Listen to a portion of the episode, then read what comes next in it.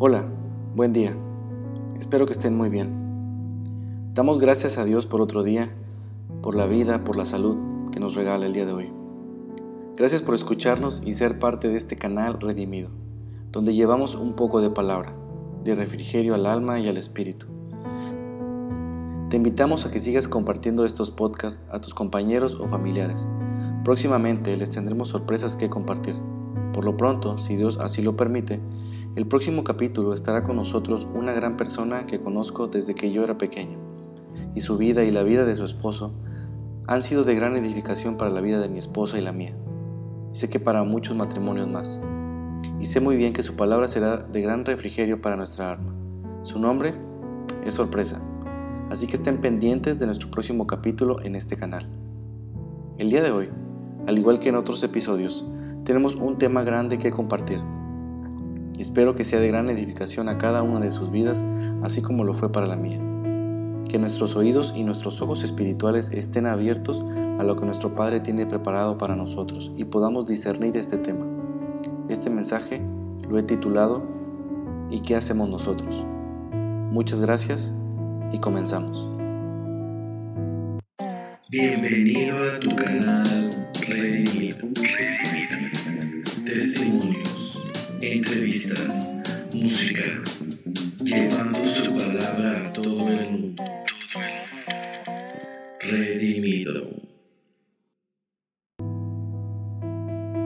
Las redes sociales se han convertido en una herramienta poderosa en estos tiempos, pero esta herramienta es un arma de dos filos que puede llegar a ser peligrosa si no se usa de forma adecuada. Y es que en la actualidad se ha convertido en un portavoz de toda la gente. En redes sociales como Facebook, uno puede expresar su opinión en cuanto a temas trascendentales y también temas sin importancia. Solo das un clic y puedes publicar lo que se te venga a la mente. Pensamientos, videos, fotos, memes, todo lo que queramos. Es cierto que todos tenemos el derecho a expresar lo que sentimos y cómo nos sentimos, pero sabemos que no todo conviene. Eso ha hecho esta herramienta. Muchos, la mayoría para ser exactos, suben cosas irrelevantes y sin importancia. Inclusive nosotros lo hemos hecho. Subimos fotos con nuestros familiares, nuestro novio, novia, videos de risa, y no es que esté mal, pero bien sabemos que todo esto no edifica nuestra vida. Pero debemos darnos cuenta que el enemigo sí está haciendo su trabajo y lo hace muy bien. No descansa, dice la palabra. Él no pierde el tiempo y ataca en todo momento. Mientras, ¿qué hacemos los que hemos creído en Dios? Subimos cosas que no edifican. Creo que ninguno de nosotros está ciego ante todo lo que se vive en este momento en el planeta. Hay demasiada violencia, demasiada maldad. ¿Y qué hacemos nosotros? La palabra del Señor nos dice en el libro de Hechos que había una persona llamada Esteban, y en ese tiempo los seguidores de Jesús eran buscados, arrestados, azotados y puestos en la cárcel. Pero él proclamaba el nombre del Señor, y aún sabiéndolo, lo seguía haciendo, y por ese motivo murió apedreado.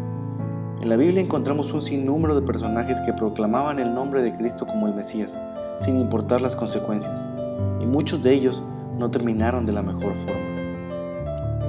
Y ante tanta maldad y cada cosa que vemos en estas redes sociales, ¿qué hacemos nosotros? Nos quedamos de brazos cruzados la mayoría del tiempo, seamos sinceros. Muchas veces más nos volvemos parte de ellos, es decir, parte del problema de los que no conocen al Señor y utilizamos esta herramienta para perder el tiempo, para ver las fotos de alguien, del ex que ya tiene nueva novia, de la fiesta de aquel, de aquella. Solo desperdiciamos esta herramienta que puede ser de gran ayuda si la sabemos aprovechar, pero usándola con discernimiento y sabiduría. La verdad es que últimamente veo muy poca televisión. Acostumbraba a ver las noticias por la mañana antes de irme a trabajar. Pero siendo sincero, de 30 noticias que escuchaba, 29 eran malas. Todo es muerte, todo es corrupción, todo es violencia. Y me di cuenta que terminaba yéndome al trabajo enojado, triste, desesperado por la situación, hasta que dejé de ver las noticias. Pero sí me puse a pensar por qué los noticieros solo pasan este tipo de información. Y déjame decirte algo, eso vende. La violencia vende, el sexo vende, la desgracia en algún lugar vende, los narcocorridos venden, la noticia de que alguien lo cacharon siendo corrupto vende. Pero nada de esto ayuda a nuestras vidas. Seamos sinceros, Solo te llenas de cosas del mundo. Inclusive, aunque no creas en Dios, sabes que el mundo va de mal en peor. Me meto a Facebook y encuentro noticias de desaparecidos, de leyes que aprueban el matrimonio homosexual, de la despenalización del aborto. Todo el tiempo es esto. ¿No nos damos cuenta del trabajo del enemigo? Cada vez menos encuentro noticias de labores altruistas, de jóvenes en deporte, de milagros, que los hay, pero no los manifiestan otras personas. Y de eso les quiero hablar hoy.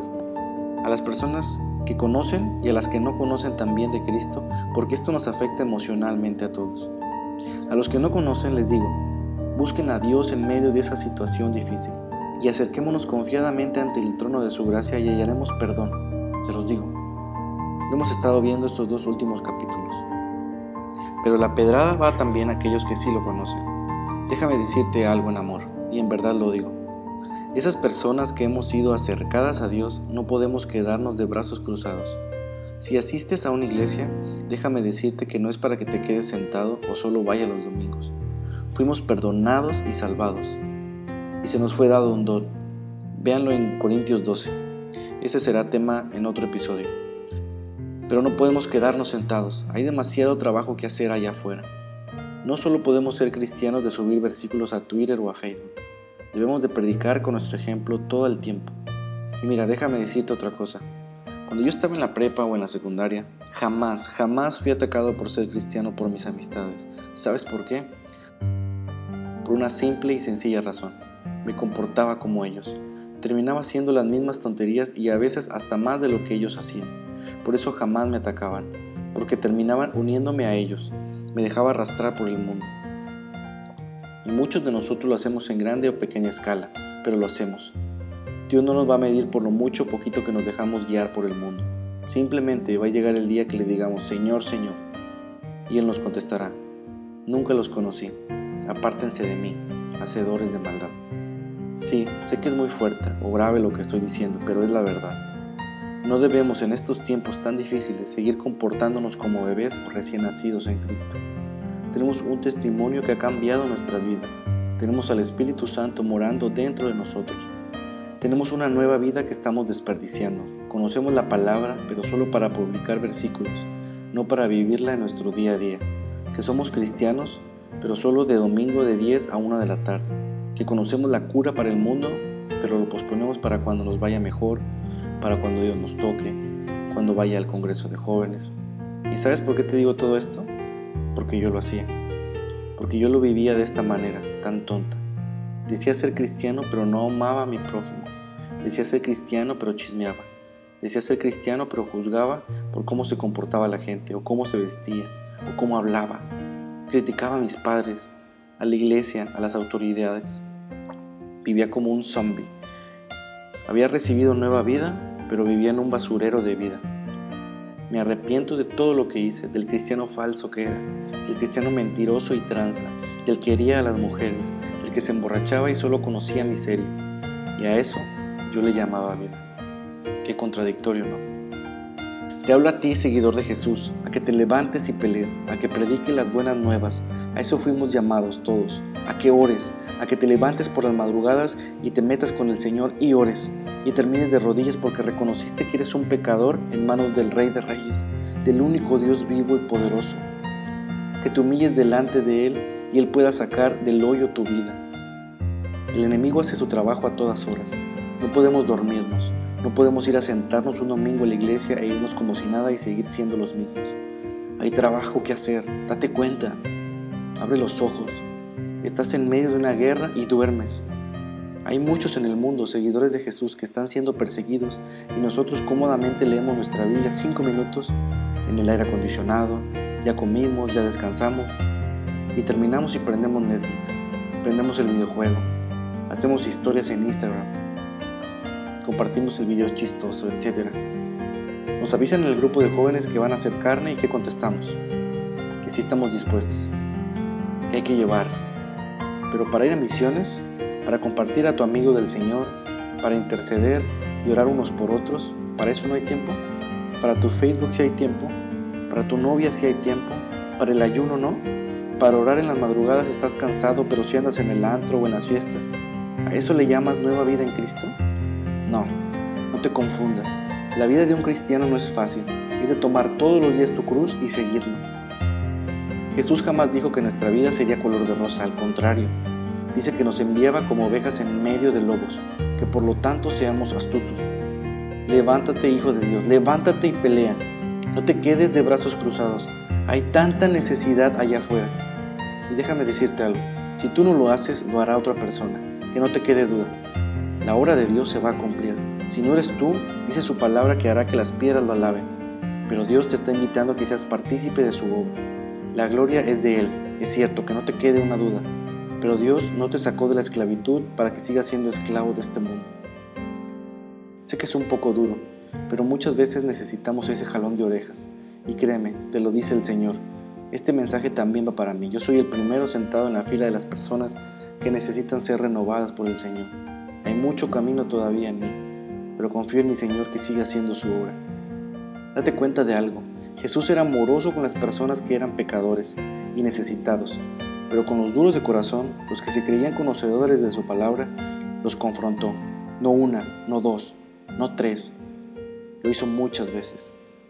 Porque tenían su ley, pero eran unos mentirosos, provocadores, se exaltaban a ellos mismos.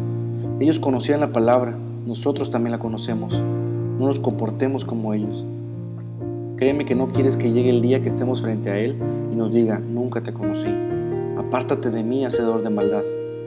Claro que Dios es amor, pero también es un Dios celoso por lo suyo. Y no podemos ser tibios. O somos calientes o somos fríos. Pero tibios solo tenemos un destino, ser desechados por Él. Hay tantas cosas allá afuera distrayéndonos, tratando de llamar nuestra atención Pareciera que ya no tenemos tiempo, llegamos cansados al final del día y dormimos. Y el día siguiente lo mismo. Y vemos nuestra semana y ya se fue. Y vemos lo que hicimos en esa semana para el reino de Dios y no es nada a comparación del tiempo que utilizamos para otras cosas sin importancia. Ahora, ¿qué podemos hacer para cambiar esto? Déjame decirte algo. Nosotros no estamos llamados por Dios para hacer todo. Nosotros solo somos llamados para hacer su voluntad.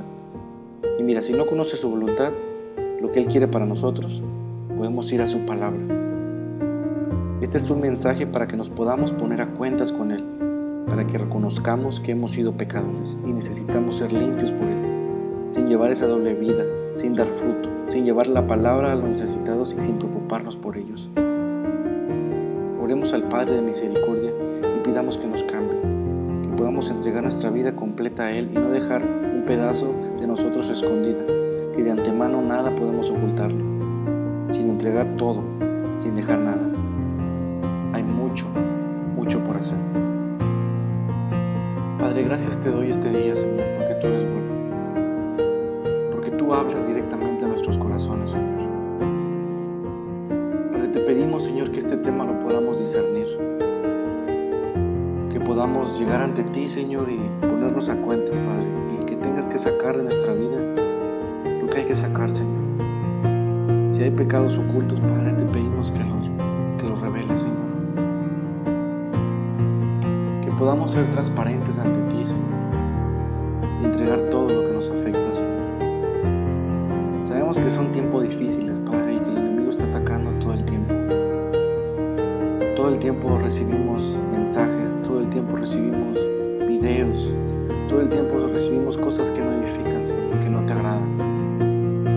palabra nos dice que estemos atentos, Señor, a este tiempo, Padre. Gracias te doy por la oportunidad que me das de compartir, Señor, de llevar tu luz, Padre. Somos barro en tus manos, Señor, y tú nos moldeas como tú quieres, Padre. te pido, Señor, que saques de nuestra vida lo que nos afecta. Te pido, Señor, que tengas misericordia de nosotros, Señor.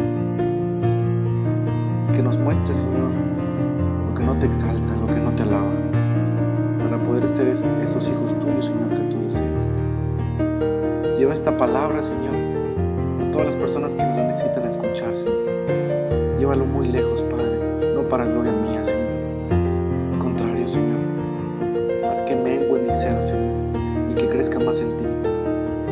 Pero, Padre, tu palabra necesita ser llevada, Señor. Que nos uses y que seamos esa herramienta, Señor tú deseas para llevar a otros tu palabra. Gracias te doy por este espacio, Señor, que tú has puesto. Te bendecimos y te alabamos, Señor. Te lo pedimos todo esto, Señor, en el nombre de tu Hijo amado. Amén. Muchas gracias por escucharnos. Eh, si tienes alguna duda, si tienes algo que compartir, si tienes algún testimonio, este espacio siempre será bienvenido. Contáctate conmigo si tienes alguna duda y, y si tienes algún tema que compartir, este espacio siempre será tuyo. Muchas gracias. Que Dios te bendiga. Hasta luego.